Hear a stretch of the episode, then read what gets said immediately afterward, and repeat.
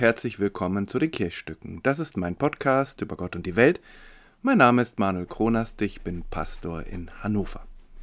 Folge 69 und wie angekündigt, die zweite Folge der Interviews von Konfis mit Bewohnerinnen unseres Pflegeheims des Dietrich-Kuhlmann-Hauses. Heute das Interview mit Frau Sielemann. Viel Vergnügen. Ich bin Alexandra und bin 13 Jahre alt. Ich bin Melanie und ich bin auch 13 Jahre alt. Ich bin Kaya und ich bin 14 Jahre alt. Ich bin Ursula und bin 86 Jahre alt. Was bedeutet Ihnen der Glaube?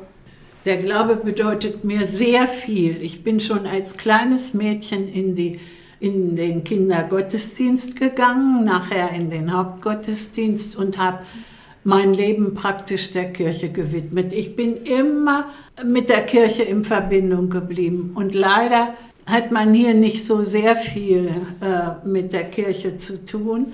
Und es gibt ja auch viele Menschen, die nicht glauben und mit denen kann man sich dann gar nicht unterhalten. Das hat keinen Sinn. Nicht? Also für mich bedeutet das sehr viel. Das gibt mir Halt und dadurch habe ich mich vielleicht auch so gut gehalten. Fühlen Sie sich zu Gott verbunden? Ja, ja. Ich fühle mich als Gotteskind und das seitdem ich konfirmiert bin, denn ihr werdet jetzt auch Gotteskinder, wenn ihr konfirmiert werdet. Ihr seid zwar schon mit der Taufe verbunden, aber da wart ihr ja noch gar nicht in der Lage, das zu begreifen. Und das kommt jetzt mit der Konfirmation. Da bekommt ihr den Segen und nach dem Segen seid ihr ein vollständiges Mitglied der evangelischen Kirche. Mhm. Über welches Thema könnten Sie stundenlang reden? Ach, über die Bibel, über, über alles, was mit Glauben und mit Gott zusammenhängt. Gehen Sie in die Kirche? Wenn ja, gehen Sie oft? Leider kann ich das nicht mehr, aber Frau Augustin kommt ja hier ins Heim und dann haben wir eine Andacht und so wie ich dazu Zeit habe, komme ich. Aber meist ist es so, dass dann gerade Anwendungen sind. Dann kommen die Therapeuten und die wird man nicht los und dann kann ich nicht hinkommen. Tut mir immer schrecklich leid, aber was soll ich machen?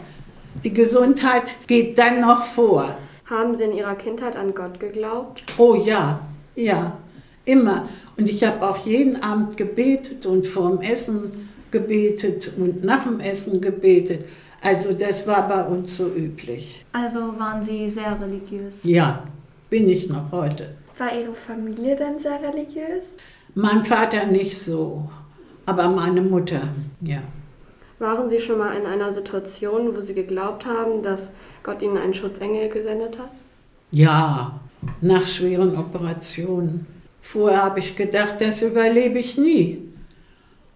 Und dann bin ich aufgewacht nach der Narkose und war voll wieder da und habe dem lieben Gott gedankt, dass er mich so schön beschützt hat, beziehungsweise mein Schutzengel. Wie war die Konfirmandenzeit in Ihrer Freizeit, in Ihrer Kindheit? Ja, das war folgendermaßen. Wir waren junge Mädel zusammen und haben äh, einmal die Woche Konfir gehabt, zwei Jahre lang. Vorkonfer und dann Hauptkonfer. Und dann war die äh, Konfirmation, die war natürlich sehr feierlich, sehr schön. Aber du fragtest, wie meine Konfirmationszeit war, nicht? Ja. Ja, also da mussten wir sehr viel, was heute glaube ich nicht mehr so ist. Wir mussten sehr viel auswendig lernen. Sämtliche zehn Gebote, den kleinen Katechismus und dann Lieder alle Verse von Lobet den Herrn, befiehl du deine Wege, ein feste Burg ist unser Gott und so weiter und so fort. Die ganzen Lieder, alle Verse auswendig lernen. Und dann haben wir eine Prüfung gehabt vor der Konfirmation. Einen Sonntag vor der Konfirmation hatten wir Prüfungsgottesdienst. Und da wurden wir einzeln aufgerufen. Wir mussten dann aufstehen. Wir saßen in den ersten Bänken in der Kirche und wurden namentlich aufgerufen, mussten uns hinstellen und dann wurde gesagt, so, nun sag mal die dritte Strophe vom Befehl du deine Wege. Da waren manche natürlich konsterniert, die wussten gar nicht, was los ist und, und haben das ganz vergessen und konnten nicht mehr. Naja, ich hatte Glück, ich konnte es noch und dann habe ich das aufgesagt. Ja, und dann durfte ich mich wieder setzen. Und dann hieß es zum Schluss, aber nicht in der Kirche, sondern im nächsten Konfirmandenunterricht hieß es, also der Hans und der Peter und die Liese, die werden nicht konfirmiert. Die haben sich überhaupt nicht vorbereitet und sind überhaupt nicht in der Lage zu begreifen, was eine Konfirmation bedeutet. Und was bedeutet Konfirmation? Könnt ihr mir das sagen? Seinen Glauben mehr kennenlernen. Gott näher zu kommen. Den Segen zu empfangen und Mitglied der christlichen Kirche zu werden. Und man darf, nachdem man konfirmiert ist, darf man zum Abendmahl gehen und man darf Pate werden. Wie war denn Ihre Konfirmation? Ach, die war herrlich. Ich muss ich dazu sagen, meine Eltern hatten eine Gaststätte und den Tag hatten wir geschlossen und dann waren wir ungefähr 80 Personen, sämtliche Tanten, Onkel, Cousinen, Cousins und Anhang, was weiß ich, die sind alle gekommen erst nach der Kirche. In die Kirche sind nur meine Eltern mitgegangen und meine Schwester. Dann kamen dann die ganzen Verwandten und dann haben wir schön gegessen. Wir hatten ja auch Mittagstisch bei uns in der Gaststätte und hatten einen Koch und so weiter. Da haben wir gut gegessen.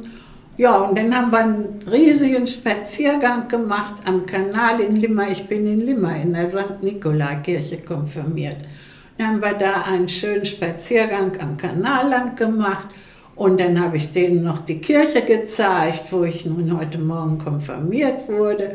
Und dann sind wir nach Hause und dann haben wir schön Kaffee getrunken und waren noch vergnügt bis 6, 7 Uhr, weiß ich nicht mehr, wie lange das ging. Und dann sind alle so langsam auseinandergegangen. Nicht? Ja, es war ein sehr schönes Fest. Aber es waren schlechte Zeiten. Ich habe mich schon gefreut, wenn ich, habe ich von meiner Patentante zum Beispiel ein paar Lederhandschuhe bekommen. Das war was ganz, ganz Tolles. Nicht? Also äh, es gab ja nichts. Nicht? Und die meisten haben so 10 oder 20 D-Mark damals in den Umschlag getan und haben mir das geschenkt. Ja, so war das. Und wir mussten alle, wir Mädchen, alle in Schwarz gehen. Wir hatten meist Taftkleider, schwarze Taftkleider ich wollte ein Wildherr suchen, ich habe leider keins mehr. Die sind, mir ist eine Kiste beim Umzug verschütt gegangen und da ist alles weg, was da drin war. Und da waren auch die Konfirmationsbilder drin, sonst hätte ich das mitgebracht. Auch mein Konfirmationsspruch. Wir kriegten ja alle in der Kirche, nachdem wir gesegnet waren, wir ein Zertifikat, würde man heute sagen, mit dem Spruch, den man sich ausgesucht hat. Wir mussten uns unseren Konfirmationsspruch selbst aussuchen. Und das habe ich auf die Weise getan, dass ich eine Karte genommen habe. Da habe ich meine Bibel hergekriegt und dann habe ich eine Postkarte genommen und habe die so reingesteckt. Und dann habe ich das aufgeschlagen und da war der Psalm 139. Und da stand, erforsche mich Gott und erfahre mein Herz, prüfe mich und erfahre, wie ich es meine.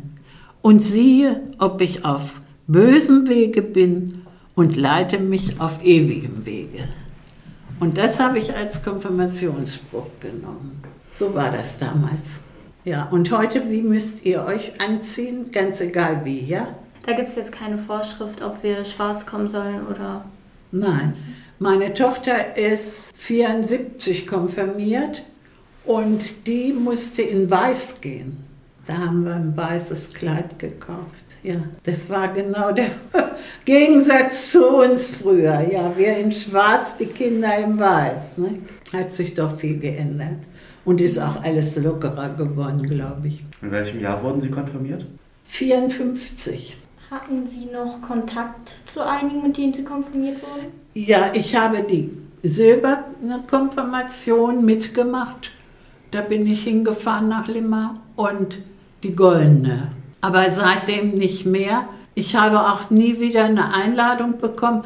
Zur silbernen und zur goldenen bekam man von der Gemeinde eine Einladung dazu. Nicht? Und, und das ist dann so verblieben. Und ich wüsste niemanden mehr. Hier war eine Frau im Heim, die ist mit mir konfirmiert, aber die ist schon vor zwei Jahren, glaube ich, ist die verstorben. Ne? Mhm. Sonst kenne ich keinen mehr, der mit mir konfirmiert ist. Frau Sielemann, möchten Sie den Konfirmandinnen und Konfirmanden noch etwas mit auf den Weg geben? Ja, sie sollen ja nicht verzagen, wenn es ihnen mal schlecht geht. Zum lieben Gott beten hat immer geholfen bis jetzt. Und ich habe so viel Böses erlebt. Mann verloren, Tochter verloren, Schwiegersohn verloren und alles innerhalb von drei Jahren. Viermal Krebs gehabt, zigmal operiert und immer habe ich mich wieder am Glauben hochgezogen. Und das ist doch ein, ein Rat, den ich euch geben kann. Denkt dran, der liebe Gott beschützt euch. Wirklich. Das war nun das Gespräch mit Frau Sielemann. Wieder einmal herzlichen Dank an all diejenigen, die mitgewirkt haben, an die Konfis, die die Fragen überlegt und das Gespräch durchgeführt haben, an Frau Sielemann, die sich zum Gespräch bereit erklärt hat und an Pastorin Judith Augustin, die die ganze Aktion angeregt, vorbereitet, begleitet, äh, die Aufnahme gemacht hat und dann das Ganze geschnitten hat. In der nächsten Folge dann das letzte Gespräch mit Frau Peters. Bis dahin Vielen Dank fürs Zuhören. Bleiben Sie, bleibt behütet und gesegnet. Musik